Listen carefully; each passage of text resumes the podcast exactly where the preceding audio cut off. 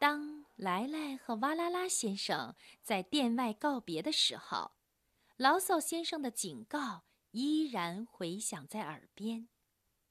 牢骚先生终于把他对那条鳄鱼的警告付诸行动了。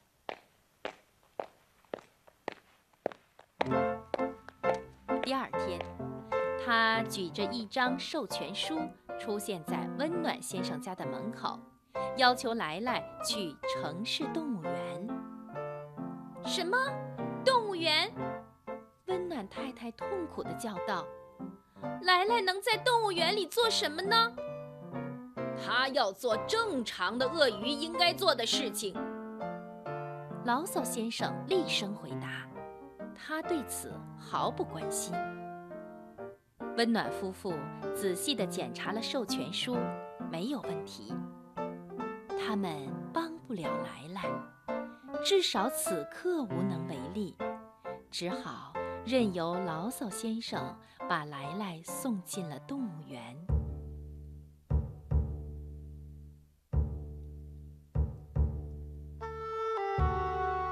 小鳄鱼来来在动物园的第一个晚上难熬极了，他想念温暖先生一家人，可是。他不愿意自己显得太不合群的样子，做一只孤零零站着的鳄鱼。于是他决定加入到鳄鱼堆儿里去。没错，他的同类，那些鳄鱼们都已经懒洋洋地趴成小山了。他马上趴了上去。他觉得趴在鳄鱼小山最上面会舒服些。可是，当他醒来时，却发现自己被压在最底下了。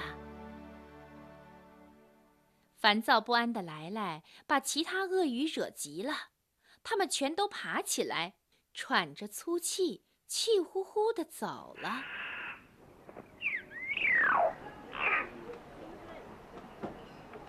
白天有游客的时候，来来还挺开心的。他用自己的独门绝技，直立行走、跳高，让每个人开怀大笑。没过多久，来来就成了动物园里的大明星。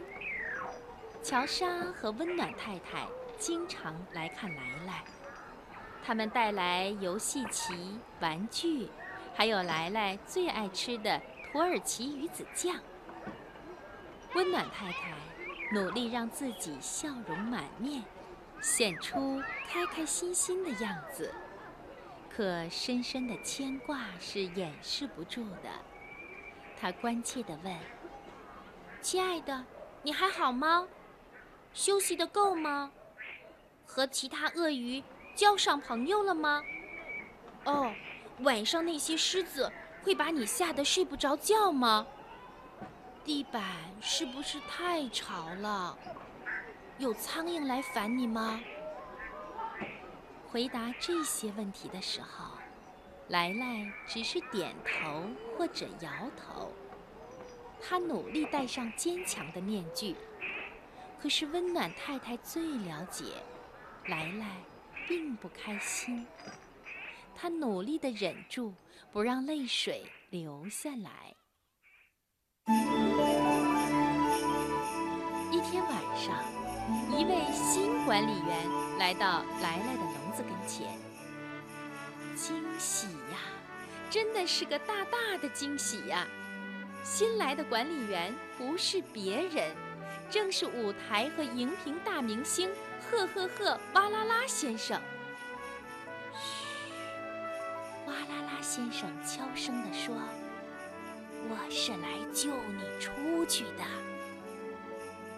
轻轻地打开笼锁，把来来放了出来。来来惊讶极了。你不能再回家了。当他们把动物园甩在身后的时候，哇啦啦先生说：“他忽然突发奇想，对了，我们重新开始舞台演出吧，飞往澳大利亚。”那里的人都会爱我们的。来来轻轻地哼了一声，想到再也看不见东区八十八号大街上的那座房子，他的心里难过极了。哇啦啦先生读懂了来来的心思，决定让他最后再看一眼东区八十八号大街上的那座房子。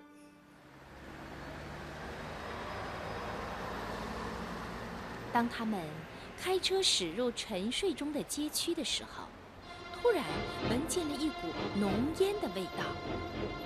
哇啦啦先生和来来惊恐地意识到，这烟是从牢骚先生的房子里冒出来的。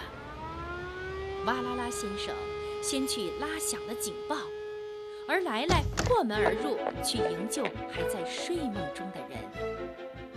气喘吁吁、六神无主的牢骚先生和他的猫洛洛被小鳄鱼来来带到街上，一切都安全了。现在，温暖先生一家还有全体邻居们都被警铃叫醒了，他们亲眼目睹了来来的英雄事迹。牢骚先生感激不尽。他对围观的人群说：“女士们、先生们，莱莱是全世界最勇敢、最友善、最伟大的鳄鱼。如果他能再次成为我的邻居，那将是我的荣耀。”万岁！温暖先生一家欢呼：“万岁！”人群们在欢呼着。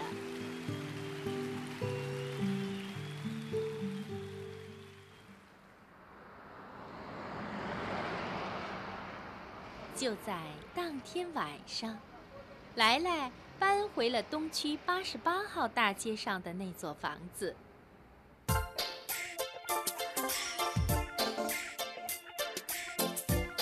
几天以后，温暖先生一家为哇啦啦先生举办了告别晚宴。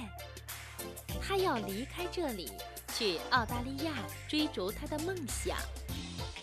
参加告别晚宴的还有牢骚先生，他对哇啦啦先生说：“请记住，无论你什么时候改变主意，我的店永远都为你留着位置。